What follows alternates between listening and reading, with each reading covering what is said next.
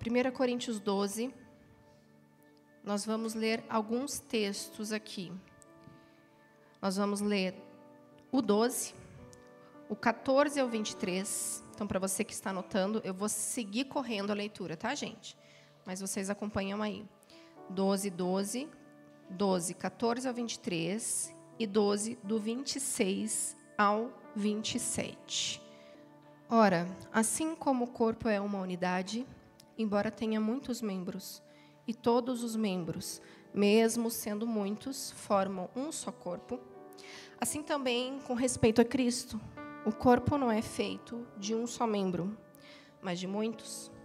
Se o pé disser, porque não sou mão, não pertenço ao corpo, nem por isso deixa de fazer parte do corpo. E se o ouvido disser, porque não sou olho, não pertenço ao corpo, nem por isso deixa de fazer parte do corpo. Se todo o corpo fosse olho, onde estaria a audição? Se todo o corpo fosse ouvido, onde estaria o olfato? De fato, Deus dispôs cada um dos membros no corpo segundo a sua vontade. Se todos fossem um só membro, onde estaria o corpo? Assim, há muitos membros, mas um só corpo. O olho não pode dizer à mão: Não preciso de você. Nem a cabeça pode dizer aos pés: Não preciso de vocês. Ao contrário, os membros do corpo que parecem mais fracos são indispensáveis. E os membros que pensamos serem menos honrosos tratamos com especial honra. E os membros que em nós são indecorosos são tratados com decoro especial. Quando um membro sofre, todos os outros sofrem com ele. Quando um membro é honrado, todos os outros se alegram com ele. Ora, vocês são o corpo de Cristo e cada um de vocês, individualmente, é membro desse corpo. Vamos para a oração sacerdotal de Jesus agora, em João 17.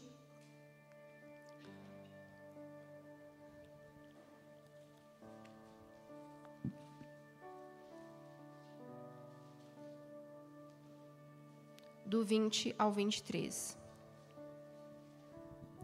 Minha oração não é apenas por eles.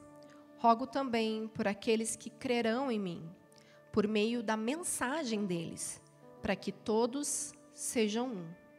Como tu estás em mim e eu em ti, que eles também estejam em nós, para que o mundo creia que tu me enviaste. Dê-lhe a glória que me deste, para que eles sejam um. Assim como nós somos um, eu neles e tu em mim. Que eles sejam levados à plena unidade, para que o mundo saiba que tu me enviaste e os amaste, como igualmente me amaste. Amém? Queridos, hoje, enquanto eu dormia e eu já tinha noção do que o Senhor queria fazer nessa noite, eu acordei com uma súplica e um choro. E o Espírito de Deus clamava. E ele dizia: eu quero trazer pertencimento aos meus filhos. O senso de pertencimento foi perdido. O senso de pertencimento está corrompido. E eu lembro que eu fui acordada pelo Espírito de madrugada. Eu... E eu lembro que aí a mensagem começou a ecoar no meu espírito e e eu fiquei em oração em línguas, tentando entender toda essa carga, toda essa dor que veio ao meu coração. E o Senhor começou a me dar a direção mais clara do que Ele queria fazer. E eu quero compartilhar algumas coisas com vocês aqui. Sabe, esse sentimento de pertencimento, ele é muito importante para todos nós. Desde o nosso nascimento, nós somos acolhidos, ou deveríamos ser, porque nós estamos numa relação muito intensa no ventre da mãe, recebendo toda a proteção e nutrição necessária. Então, como nós, quando nós viemos ao mundo, estamos expostos, bate aquele choro, o desespero de toda criança que nasce, porque ela é retirada desse lugar de proteção. Mas o acolhimento da mãe, o calor da mãe, o seio da mãe, começa a envolver essa criança. Então, desde muito cedo, o pertencimento é parte de nós. O Senhor nos criou assim. Ele nos fez feitura dele. Ele nos teceu no, no ventre da nossa mãe. Ele nos fez dele. O olhar do Senhor estava sobre nós. E queridos, nós vamos tendo uma vida que busca sempre essa religação. É interessante que quando você acompanha o histórico de bastardos, pessoas que foram geradas fora da aliança do casamento, ou daqueles órfãos que não entraram como parte de uma família ou foram nas, sua, nas suas relações não, não tiveram aquela família de pertencimento. Teve uma tia que criou, depois um tio que, que pegou e depois foi para outra família, ou mesmo aqueles que passam muito tempo no orfanato. Se você conversa com elas, você começa a perceber o mesmo tipo de comportamento a dificuldade de se sentir parte, de se sentir pertencente a um grupo, desde a escola, ao grupo de amigos, da rua. Sempre parece que há uma quebra de vínculo dessas pessoas. E na igreja não é diferente, isso também acontece. Essa desconexão e existe uma perseguição espiritual para mostrar para essa pessoa que ela não é pertencente, que ela é abandonada, que ela é rejeitada, um reforço no reino espiritual, para que ela não prove da paternidade do Senhor, da paternidade do Senhor na vida da sua liderança, dos seus pastores. Ela nunca se sente inteiramente acolhida, envolvida. E é interessante porque muitas vezes essas pessoas relatam as mesmas coisas. Do tipo, eu posso sentar numa fileira e ela está vazia. Mas à medida que as pessoas começam a chegar, elas vão escolher vários lugares, menos sentar do meu lado. E vai ter uma reunião enorme e eu vou estar sozinha. As pessoas não vão sentar ao meu lado. Isso é um relato muito comum. Porque é um espírito que persegue essas pessoas. Para sempre tentar mostrar para elas que elas não são parte, que elas são rejeitadas. Ela tem sempre a sensação que ela vai para um lugar e nunca ninguém vai sentar do lado dela. Aquela fileira nunca vai se preencher. E é uma clara investida do diabo para mostrar para ela que ela não é aceita, que ela não vai ser acolhida, que ela não vai ser parte de nada. Queridos, isso é tão forte que determina muitas vezes a forma com que as pessoas vão se envolver na vida da igreja. Muitas delas têm uma força para batalhar em ser parte e querer participar e estar tá envolvido nas Livingstones, se envolver no voluntariado. Às vezes elas dão um passinho. E várias vezes, na medida que ela vai tentando, o diabo também vai investindo para mostrar para ela que ela não é parte, que ela não é bem-vinda.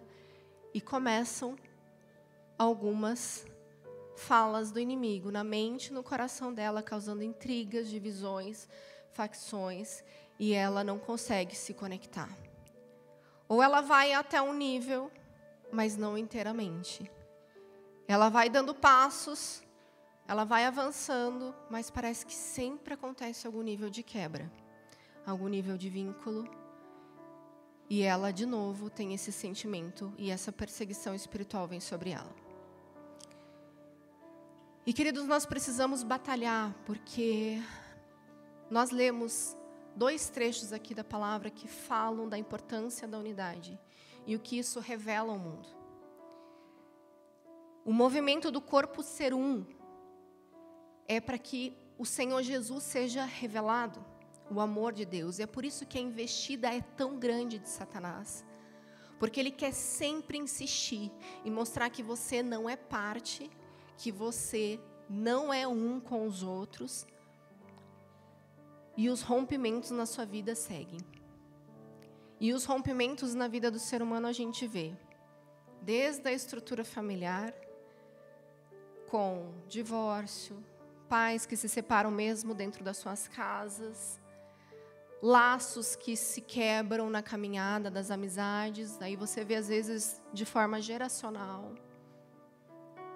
Aqueles familiares que não conseguem estabelecer vínculos ou amizades que caminham por anos. Estão sempre em ciclos, em rodas diferentes. Você consegue olhar para trás na tua história e falar: meu amigo de infância, conheço há tantos anos, a minha família tem esses amigos. Lá de quando nós morávamos naquela cidade, nós ainda nos comunicamos. Ou não, você tem vínculos quebrados, histórias que tiveram seus ciclos e findaram e você nunca mais conectou.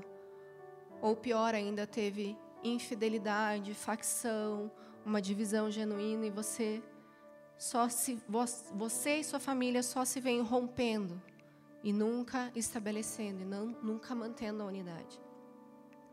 E isso no corpo de Cristo, querido, quando nós trazemos para a realidade da cultura da vida da igreja, é uma expressão demoníaca que nós devemos combater. Porque aqui nós somos chamados para resgatar o desejo original do Senhor de sermos uma família. Nós precisamos batalhar no espírito, na alma, no nosso entendimento contra todo o espírito faccioso, contra toda a divisão. Seja nos vínculos familiares, aos vínculos de trabalho, relacionais e dentro da igreja, nós precisamos tentar preservar os relacionamentos e dentro da igreja a unidade. Isso é parte da manifestação do amor do Senhor nessa terra. Isso é poderoso. Isso vai revelar quem Ele é. E nós temos que abraçar esse entendimento com responsabilidade. Então hoje é uma chamada. Sabe, queridos, como nós mobilizamos a igreja para ir à marcha, a gente não mobiliza para levantar uma bandeira, para levantar uma igreja, uma placa, e eu sei que coisas assim acontecem. É, nós temos muitas igrejas, formas de trabalho tão diferentes que estão lá naquele dia. E alguns, infelizmente, ainda levantam a bandeira da sua denominação, da sua igreja, mas você não vê a bandeira escrito Jesus. Isso é triste, com certeza é. Mas sabe, queridos, a nossa atitude em relação a essa marcha ela vai falar da disposição do nosso coração em estarmos comprometidos com a unidade do corpo de Cristo. Então, o que eles fazem, o que eles falam, errado ou não, isso fala deles e da falta de entendimento deles. Mas nós temos que estar comunicando que estamos disponíveis para o corpo de Cristo para sermos um. Eu e o Farley sempre estivemos muito envolvidos com o movimento de unidade. O desperta foi gerado nesse clamor do Senhor por unidade na vida da igreja. O desperta era um evento interdenominacional, ele se mobilizava com a igreja na cidade de Curitiba. Então nós não fazíamos nada sozinhos. Quando o Senhor nos entregou o desperta, a ideia era sempre trazer pessoas de diferentes denominações, com diferentes talentos, dons, para ministrarem adoração, para profetizarem, para terem um movimento de unidade. O que, que nós fazíamos? As pessoas chegavam nós entregávamos o crachazinho, e cada crachá tinha também uma cidade, um estado, não me lembro, acho que era estado, era estado. E as pessoas iam chegando e iam recebendo esse crachá. No final, nós fazíamos uma oração intercessória e nós pedimos para que cada um olhasse o seu crachá e visse qual era o seu estado. E elas iam até a bandeira do seu estado. E isso era uma forma profética de representar a unidade do corpo, porque você pegava pessoas diferentes, de diferentes igrejas, diferentes denominações, orando por aquele estado orando pela nossa nação. A intenção sempre foi de gerar algo no Senhor que refletisse quem Ele é nessa terra. Então, o Desperta nasceu com esse propósito, e eu lembro que eu e o Farley, hoje, nós podemos olhar para trás e ver algumas feridas que nos atingiram como forma do próprio Deus mostrar para nós a condição do corpo de Cristo. Que, queridos, eu vou falar, a gente já ouviu cada coisa. Nós já fomos chamados de Absalão, quando saímos de uma igreja. Nós tentamos só fazer um churrasco com os amigos que tinham ficado e a gente não saiu nem porque a gente queria sair, a gente teve que sair por uma condição familiar. A gente saiu de boa, chorando, falando eu queria estar aqui, mas eu vou ter que sair, me perdoe. Mas era uma imposição da minha família e eu não tinha o que fazer, então eu saí com o coração bem apertado. Mas saímos. Então nós tentamos fazer um churrasco com os amigos da igreja, aquela coisa de estamos com saudades, então vamos reunir a galera. E, inclusive implicava em pessoas de outras igrejas, que não só da onde saímos. Então fomos chamados de Absalão. O pastor dizia para eles: Olha, não vão lá, porque eles são com Absalão. Eles vão ficar lá na porta, falando mal da gente, falando da gente e tentando contaminar vocês para saírem também. e eu lembro que isso me causou um choque tão grande que eu falei: não é possível. Não é verdade. E a gente ficava, mas o que está acontecendo? E a gente viu cada movimento daí passando pelas igrejas, conhecendo o universo das igrejas. E hoje nós temos a compreensão de que o Senhor permitiu muitas coisas acontecerem conosco, para que Ele pudesse revelar realmente a condição da igreja uma igreja rompida, dilacerada, onde os seus próprios membros ferem uns aos outros. Nós dilaceramos o corpo de Cristo. E nós estamos falando do corpo de Cristo. Sabe, parece muitas vezes que as pessoas não têm compreensão do que isso significa. Mas é o corpo de Cristo. Não é você só ouvir que Cristo é o cabeça. É você compreender que parte de Jesus está sendo afetada, está sendo ferida. E isso tem que doer em você. Quando você pensar em fazer mal para alguém, falar mal de alguém, fazer fofoca de alguém, denigrir alguém, você tem que entender que você está ferindo o próprio Cristo.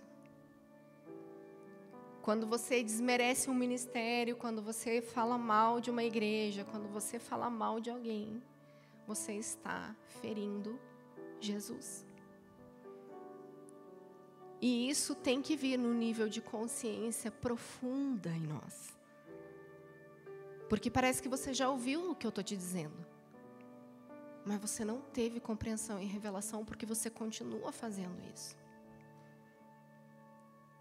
E nós precisamos assumir a responsabilidade hoje de pararmos de ferir o corpo de Cristo, de decidir por sermos um com Ele. Essa igreja precisa ser um. Nós precisamos nos mobilizar neste amor verdadeiro. Em nome de Jesus. Então, isso aqui é só uma introdução para a gente entender a origem disso tudo. E nós vamos abrir agora Gênesis 1, 27 a 28. Nós vamos ver aonde essa mentalidade dividida começou, o que ela causou e como vamos nos mobilizar. Amém? Gênesis 1, do 27 ao 28, fala: Criou Deus o homem à sua imagem. A imagem de Deus o criou. Homem e mulher os criou. Deus abençoou e lhes disse: Sejam férteis e multipliquem-se. Encham e subjuguem a terra. Dominem sobre os peixes do mar, sobre as aves do céu e sobre todos os animais que se movem pela terra. Gênesis 2, 24 a 25. Por essa razão, o homem deixará pai e mãe e se unirá à sua mulher e eles se tornarão uma só carne. O homem e sua mulher viviam nus e não sentiam vergonha. Gênesis 3, do 7 ao 13. Os olhos dos dois se abriram e perceberam que estavam nus. Então juntaram folhas de figueira para cobrir-se. Ouvindo o homem e sua mulher os passos do Senhor Deus, que andava pelo jardim quando soprava a brisa do dia, esconderam-se da presença do Senhor, entre as árvores do jardim. Mas o Senhor Deus chamou o homem perguntando: Onde está você? E ele respondeu: Ouvi teus passos no jardim e fiquei com medo, porque estava nu, porque por isso me escondi. E Deus perguntou: Quem disse que você estava nu? Você comeu do fruto da árvore do qual o proibi de comer? Disse o homem: Foi a mulher que me deste por companheira, que me deu do fruto da árvore, e eu comi. O Senhor Deus perguntou então à mulher: Que foi que você fez? Respondeu a mulher: A serpente me enganou e eu comi. E enfim, um texto bem conhecido nosso, para falar que a mente dividida do homem aconteceu ali, certo? O pecado, então, fez a introdução da divisão no coração do homem, da falta de discernimento, de entendimento. A mentalidade do homem ficou distorcida naquele momento. E essa compreensão é importante, queridos, porque esse afetamento nos persegue até hoje. Houve uma consequência para essa mente que foi totalmente corrompida naquele dia. Quando nós olhamos para Adão e Eva, a gente vê uma defesa. E não uma defesa autêntica, mas porque seus olhos mudaram e eles passaram a ter um entendimento diferente. Então, quando o Senhor chega, eles não entregam o seu pecado, eles não falam, eu pequei, então eu me escondi. Eles falam, porque eu estava nu, eu me escondi. Então, a gente vê uma clara visão sendo distorcida. Eles passam a se perceber diferente. Então, o homem passa a ter vergonha da mulher, a mulher do homem, então eles se escondem, se escondem do Senhor e ainda dissimulam, dão desculpas sobre o motivo dessa fuga, desse movimento na presença do Senhor. E isso nos persegue até hoje. Vamos falar sobre essas consequências. O nosso olhar e a percepção sobre nós e sobre o homem é totalmente distorcido. Nós não conseguimos entender e ver o nosso valor desde muito cedo. E nós também julgamos, acusamos e vemos o outro, não na percepção do Senhor, mas com as distorções da nossa alma, porque o pecado entrou. Então a gente começa a ter impressões sobre o outro de uma maneira diferente.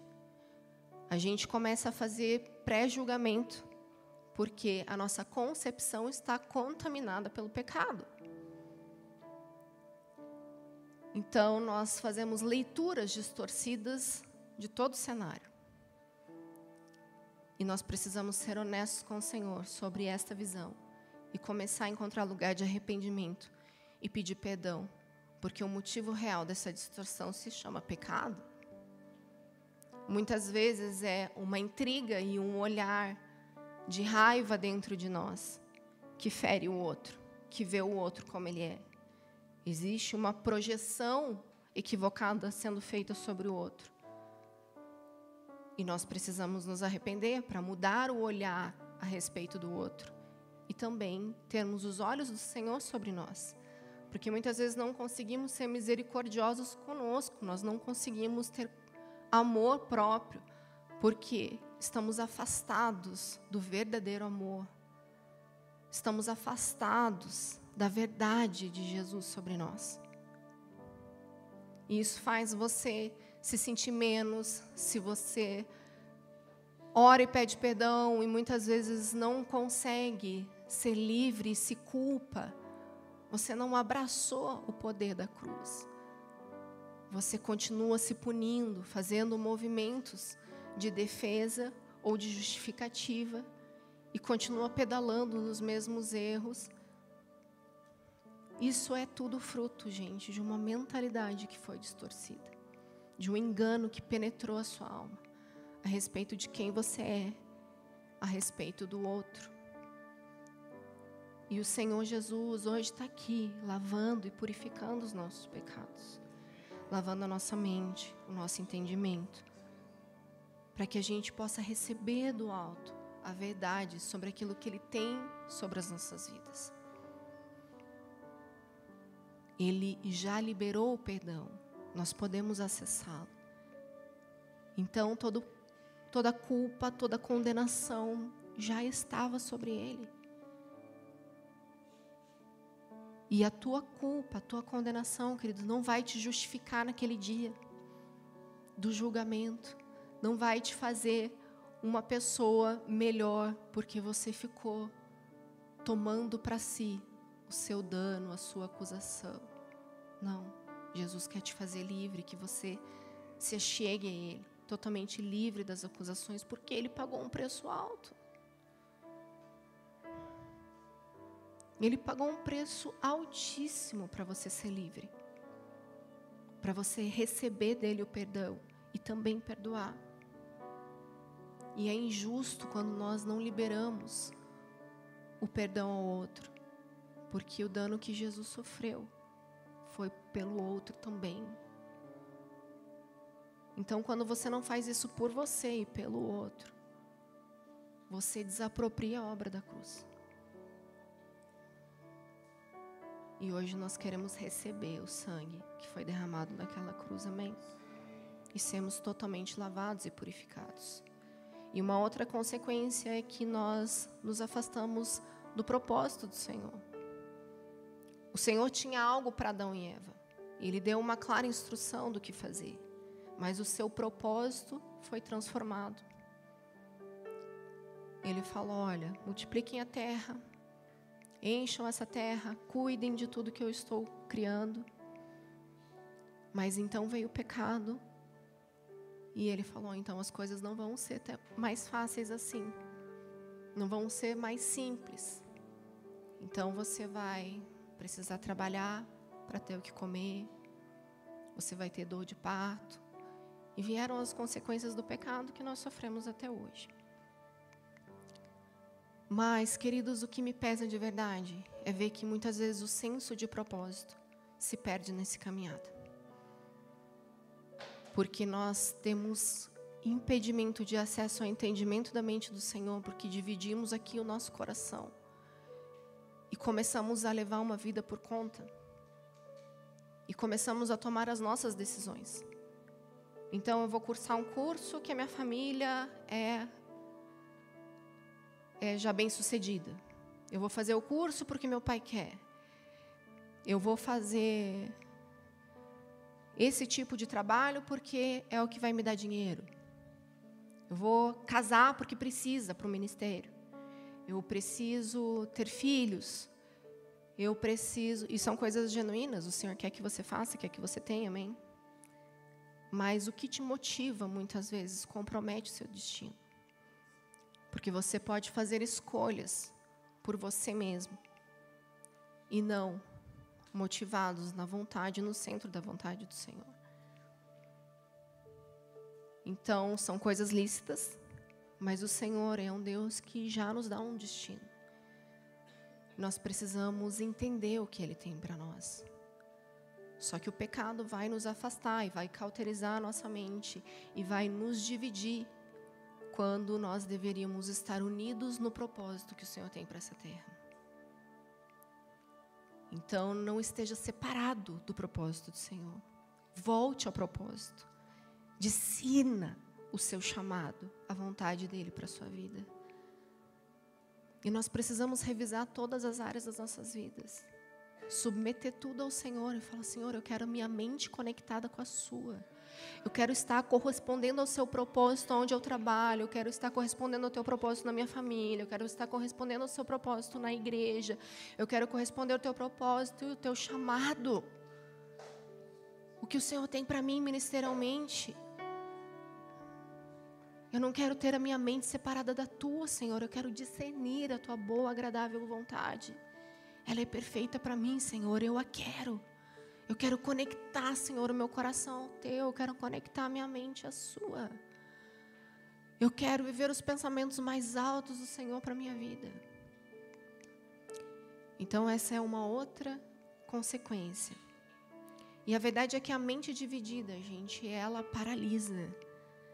Ela coloca você numa zona de medo, porque você não percebe a verdade sobre você mesmo.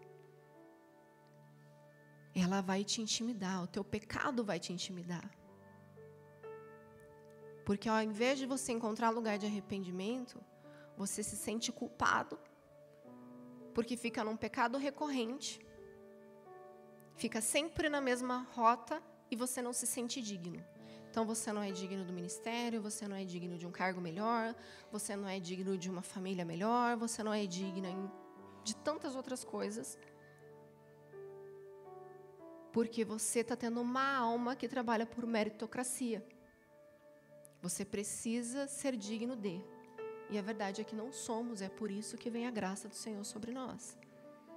Mas o fato de você não entender que a dignidade para você, que o Senhor te elegeu, Ele te fez um sacerdote nessa terra, Ele te escolheu nessa terra para reinar com Ele, se você não tem esse entendimento, você está despedaçando também a obra da cruz. Você está dividindo, você não está andando em unidade na vontade no propósito dele. E você começa então a ser intimidado pelas tuas práticas que você também não abre mão. E o pecado, ele deve ser rejeitado. Aquele pecado que tenazmente nos assedia, ele precisa ser resistido. Então você continua pecando pelas suas escolhas pelas suas decisões. E você precisa tomar uma decisão de não pecar, de não se afastar, de continuar correspondendo para o Espírito do Senhor, continuar falando ao seu e você continuar correspondendo ao propósito dele, sem intimidação, sem medo. Então, se você tem uma vida paralisada em algumas áreas, se você tem sido intimidado e sentido medo de corresponder e de dar um passo a mais, tenha certeza que esse espírito de intimidação, o diabo está lançando na sua mente, no seu coração, porque ele sabe que essa divisão na sua mente com a mente do Senhor vai fazer com que você realmente não alcance seu propósito, não revele o amor de Deus nessa terra e ele seja bem sucedido nos planos dele.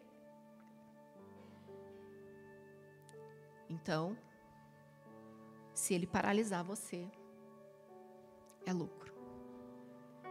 Se ele conseguir paralisar você no ministério, é lucro para ele. Uma igreja não vai avançar. Isso é vantagem para o diabo. Porque você se sente intimidado. Porque você tem medo. Porque você não quer trazer à luz todas as coisas você teme a exposição, você teme a liderança, você teme o que vão falar de você. Você está mais preocupado com a sua reputação do que com a obra de Jesus nessa terra. Então você se sente envergonhado. Então você tem medo de orar por alguém ser curado. Você tem medo de orar por quem está numa cama paralisado. Você tem medo de orar porque você está mais preocupado com a sua reputação. Do que com a obra poderosa do Senhor Jesus. Ele quer fazer milagres, ele quer te usar. Mas você precisa ser livre e conectar sua mente com a dele novamente. Porque Jesus falou: Senhor, eu deixei a minha glória, eu entreguei a eles. Para que eles tenham o entendimento que nessa unidade eles vão revelar o meu amor para aqueles que não te conhecem. Senhor, eu oro. Eu oro para que eles entendam. Precisa, querido, abalar o nosso espírito, a nossa alma, essa verdade. para conectarmos com Ele novamente, para termos uma mente com a dele. E outra consequência é que você começa a justificar os seus pecados, você começa a dissimular, que é o que a gente viu Adão e Eva fazendo. Ah, pastor, é que eu faço isso por causa daquilo. Na verdade, eu fui empurrada para este lugar. É aquela desculpa, né? Então, é pobre, eu tenho que roubar. Não é? A gente facilmente dá desculpas para os nossos erros. E eu não falo nem só de pecado, mas de estar no lugar errado, com as pessoas erradas, com as mesas erradas. Nós começamos a dissimular como Adão e Eva fizeram, porque a mente está separada. Nosso entendimento está transformado.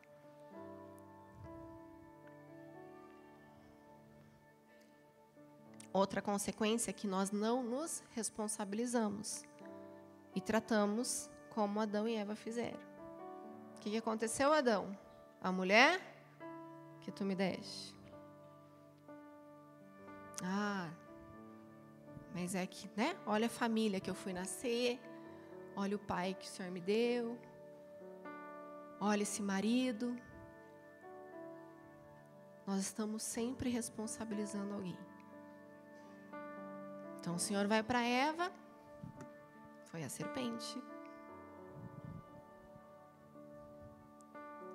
Nós estamos sempre entregando a responsabilidade para alguém.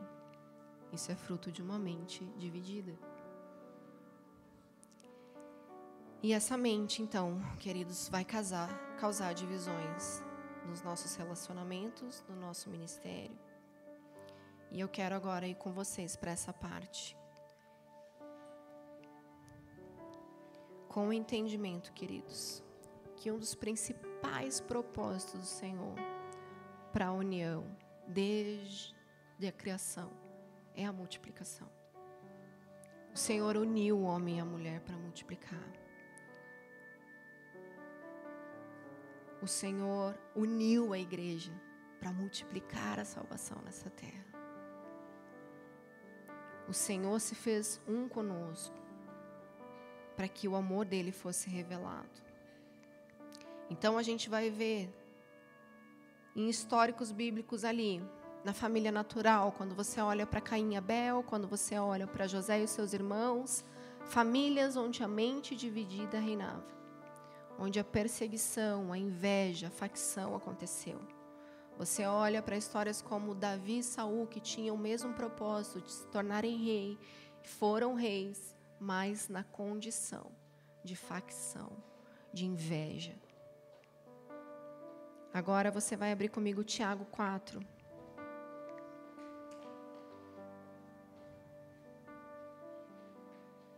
Do 7 ao 11 fala: Portanto, submetam-se a Deus, resistam ao diabo e ele fugirá de vós. Aproximem-se de Deus e ele se aproximará de vocês. E vocês, pecadores, limpem as mãos. E vocês que têm a mente dividida, purifiquem o coração. Entristeçam-se, lamentem-se e chorem. Troquem o riso por lamento e a alegria por tristeza. Humilhem-se diante do Senhor e Ele os exaltará. Irmãos, não falem mal uns dos outros. Quem fala contra o seu irmão ou julga o seu irmão, fala contra a lei e o julga e a julga. Quando você julga a lei, não está cumprindo, mas está agindo como juiz. Queridos, a palavra vai mostrar em 1 Coríntios 3. A gente vai de Bíblia hoje, hein? Ninguém vai dizer que não sabe nada, que nunca viu, que sentou na mesa e alguém disse e você falou: hum, não sei do que está fazendo, não sei que está errando. 1 Coríntios 3, do 1 em diante. Irmãos, não pude falar a vocês como a espirituais, mas como a carnais, como a crianças em Cristo. Ele está falando como a igreja. Vocês estão entendendo? Nós estamos em 1 Coríntios, com a igreja de. Ah, tá. Irmãos, não pude falar a vocês como a espirituais, mas como a carnais, como a crianças em Cristo. Dei a vocês leite, não alimento sólido, pois vocês não estavam em condições de recebê-lo. De fato, vocês ainda não estão em condições, porque ainda são carnais. Por quê? Visto que há inveja e divisão entre vocês, não estão sendo carnais e agindo como mundanos? Pois quando alguém diz, eu sou de Paulo, de Paulo, e outro, eu sou de Apolo, não estão sendo mundanos? Afinal de contas, quem é Apolo? Quem é Paulo?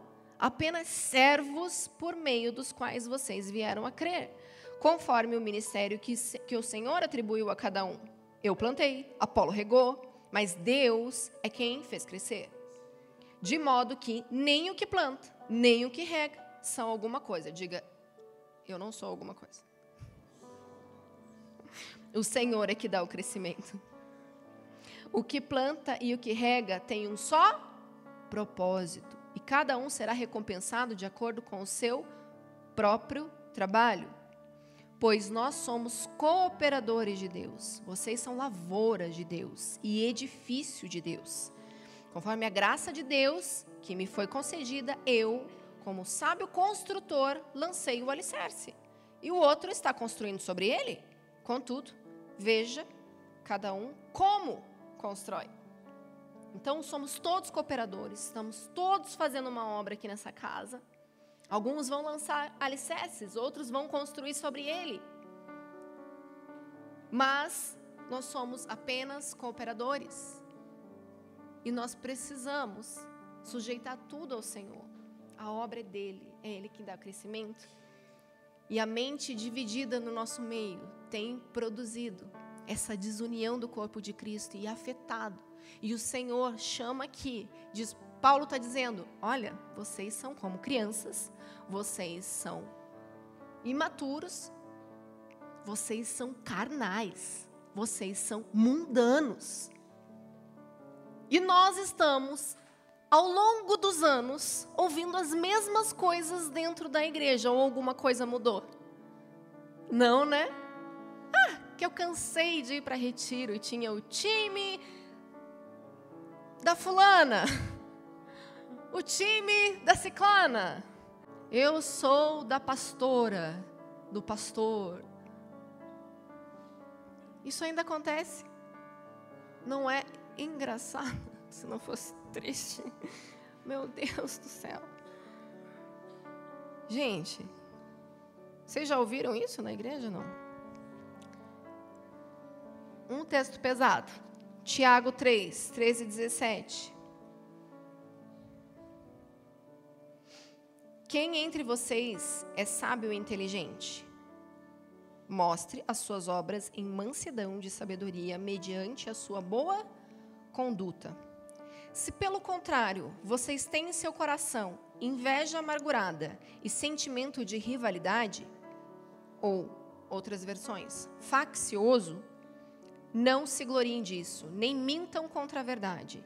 Esta não é a sabedoria que desce lá do alto, pelo contrário, ela é terrena, animal e demoníaca. Pois isso, pois onde há inveja e sentimento faccioso ou rivalidade em algumas versões. Aí há confusão de toda espécie de coisas ruins. Mas a sabedoria lá do alto é primeiramente pura, depois pacífica, gentil, amigável, cheia de misericórdia e de bons frutos, imparcial, sem fingimento. Amém? Sentimento faccioso. Essa palavra no original se chama eriteia, que significa intriga por um ofício, desejo de se colocar acima, o espírito partidário. Queridos, o mundo hoje, ele é totalmente partidarista, não é? Ele é polarizado. Esse é o mundo. E a gente traz para dentro da igreja o mesmo comportamento. A mente dividida, ela quer cargos, ela quer espaço, ela quer reconhecimento, ela quer seu nome, ela quer seu título. e os seus servos. E isso não deve ser parte da igreja, porque Paulo diz que isso é demoníaco, isso é carnal. Tudo isso ele chamou de infantilidade. Isso não deve habitar em nosso meio. Essa mente dividida precisa ser hoje lavada e purificada. Nós somos um corpo só. Nós estamos apenas sendo conduzidos por um supremo pastor que nos confiou parte de um rebanho nesta cidade mas nós somos uma igreja do Senhor Jesus em toda a cidade. Nós honramos e abençoamos cada denominação que tem a sua função no corpo. Tem igrejas extremamente evangelísticas e elas recebem pessoas, elas têm suas programações voltadas para receber pessoas. Tem igrejas totalmente voltadas para a libertação, as pessoas lá são livres, as pessoas recebem oração em posição de mão, caem endemoniada e vale do sal e tudo rola. E as pessoas passam lá para serem libertas. Existem igrejas extremamente fundadas no ensino, elas vão ter aquela condição de mestres, elas vão trazer o um ensino bíblico, elas vão capacitar, elas vão dar toda a bagagem necessária para a caminhada desse cristão no ensino. E nós devemos reconhecer Existem tantas outras e vocês vieram de tantas outras. E eu tenho certeza que você vai olhar para trás e ser grato pela obra que o Senhor fez na tua vida naquele lugar. Em nome de Jesus. E eu espero que você não tenha vindo com a mente dividida. E que você não olhe para trás com rejeição do que passou, mas pelo contrário, com gratidão, reconhecendo que o Senhor fez uma obra na sua vida naquele lugar que você foi pastoreado, que você foi acompanhado. De um jeito ou de outro, eles deram o que podiam a vocês. E nós devemos vir com essas cargas de gratidão. O Senhor, o Senhor fez tudo cooperar para o bem. O Senhor fez a ferida e o Senhor sarará. O Senhor usou pessoas para me lapidarem. E que possamos aplicar a palavra que diz: Fira-me o justo, e será como um óleo sobre a minha cabeça. E Senhor, eu fui confrontada, eu fui afiada. E eu te dou glória, Senhor, eu te reconheço nisso. Isso vai ser transbordante, isso vai ser como óleo na minha cabeça, isso vai me curar, isso vai me transformar. E com o mesmo consolo que eu recebi, eu também vou consolar. Porque nós entendemos o propósito do corpo de Cristo. Nós seremos um verdadeiramente tendo entendimento do que passou, com a expectativa do que virá, tendo um corpo que é um só, sem difamar, sem apontar, sem fazer acusações. E os concertos sendo feitos, olho no olho, verdade na mesa, confrontar quando necessário em amor, com sabedoria, Exortai-vos mutuamente, aconselhai-vos mutuamente. Essa é a instrução do Senhor para nós. Isso é ser corpo, bem ajustado. Mas não, a nossa tendência é melhor não caminhar junto. Nossa tendência é melhor afastar. Não quero me machucar mais. Melhor sair. Melhor evitar. Queridos, existem níveis para isso acontecer. Primeiro você reconcilia, você pede perdão, ou você aponta na exortação, o perdão é liberado. E se não é, daí você vai para outro nível de testemunha. Se não reconhece a falta, você vai lá e chama a testemunha. Se mesmo com a testemunha não reconhece a falta, então vai à igreja. Até que se não houve arrependimento, o afastamento do corpo de Cristo. Mas isso são etapas. Só que a gente não vai nem a primeira às vezes. Nós somos ofendidos e feridos e nós não nos voltamos à pessoa para dar a chance dela acertar, dela consertar. Nós não damos a chance do outro de pedir perdão, de se arrepender, de nos reconciliarmos. Mas isso é fruto de uma mente dividida. Então, queridos, nós não podemos nos encontrar nessa condição de carnalidade, de mundanismo, que é a divisão no meio da igreja. Amém? Toda confusão vai ter que ir embora. Porque, queridos, essa mesma palavra, eriteia, usada lá no texto que nós limos, nós limos é bom, né? Que nós lemos, ele aparece lá em Tiago. Tanto do 3 lá que nós lemos, quanto ele vai aparecer em Gálatas 5, do 20 ao 21, quando fala das obras da carne. Idolatria, feitiçaria, inimizade, rixas, ciúmes, iras, discórdias, divisões, facções, invejas, bebedeiras, orgias e coisas semelhantes a estas. Declaro a vocês, como antes já o preveni, que os que praticam tais coisas não herdarão o reino de Deus. Eriteia é a mesma palavra. Essa obra da carne vai fazer com que você não herde o reino de Deus. Se eu tenho facção nos meus relacionamentos, se eu promovo divisão, ou se eu ando dividindo, no meu coração, na minha mente, no meu entendimento, isso faz com que a gente possa vir a perder o reino de Deus. É pesado. E isso tem que entrar de uma forma diferente no nosso coração hoje. O Senhor está querendo vir com uma espada afiada ele quer penetrar hoje para discernir seu espírito da sua alma e dizer: olhem para mim, eu sou um corpo e vocês estão me ferindo. Vocês estão andando com a mente dividida, separada de mim, de quem eu sou, da minha verdade, do meu amor. Quando você faz isso contra você mesmo, quando você faz isso para o outro, você está ferindo o corpo de Cristo. Eu e você somos o corpo de Cristo.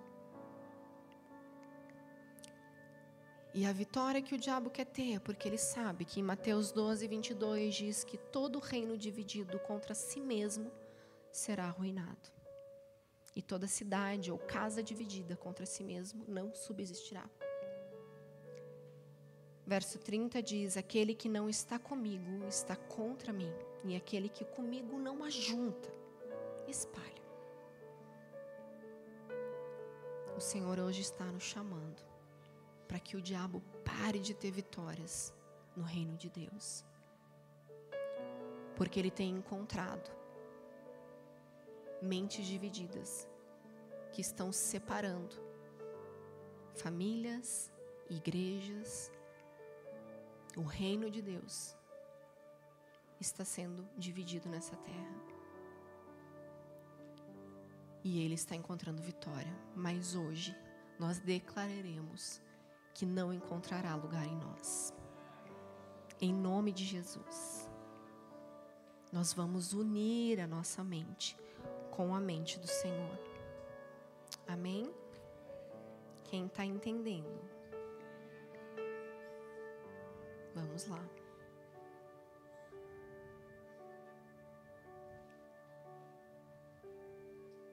Primeira Coríntios 1, do 10 a 13 diz: Irmãos, pelo nome de nosso Senhor Jesus Cristo, peço-lhes que todos estejam de acordo naquilo que falam e não haja divisões entre vocês. Pelo contrário, que vocês sejam unidos no mesmo modo de pensar e no mesmo propósito. Pois, meus irmãos, fui informado a respeito de vocês por alguns membros da casa de Chloe de que há brigas entre vocês. Refiro-me ao fato, daí de novo, porque lá na frente ele vai explorar mais aquilo que nós já lemos. Eu sou de Paulo, eu sou de Apolo, eu sou de Cefas, eu sou de Cristo. Será que Cristo está dividido? Será que Paulo foi crucificado por vocês? Ou será que vocês foram batizados em nome de Paulo? E Efésios 4, do 1 ao 6, diz: Por isso eu, prisioneiro no Senhor, peço que vocês vivam de maneira digna da, da, convação, da convação é bom, né? Da vocação que vocês foram chamados. Com toda humildade e mansidão, com longanimidade, suportando uns aos outros em amor, fazendo tudo para preservar. Falar preservar. A unidade do Espírito no vínculo da paz. Há somente um corpo e um só espírito, como também é uma só a esperança para a qual vocês foram chamados. Há um só Senhor, uma só fé, um só batismo, um só Deus e Pai de todos, o qual é sobre todos, age por meio de e está em.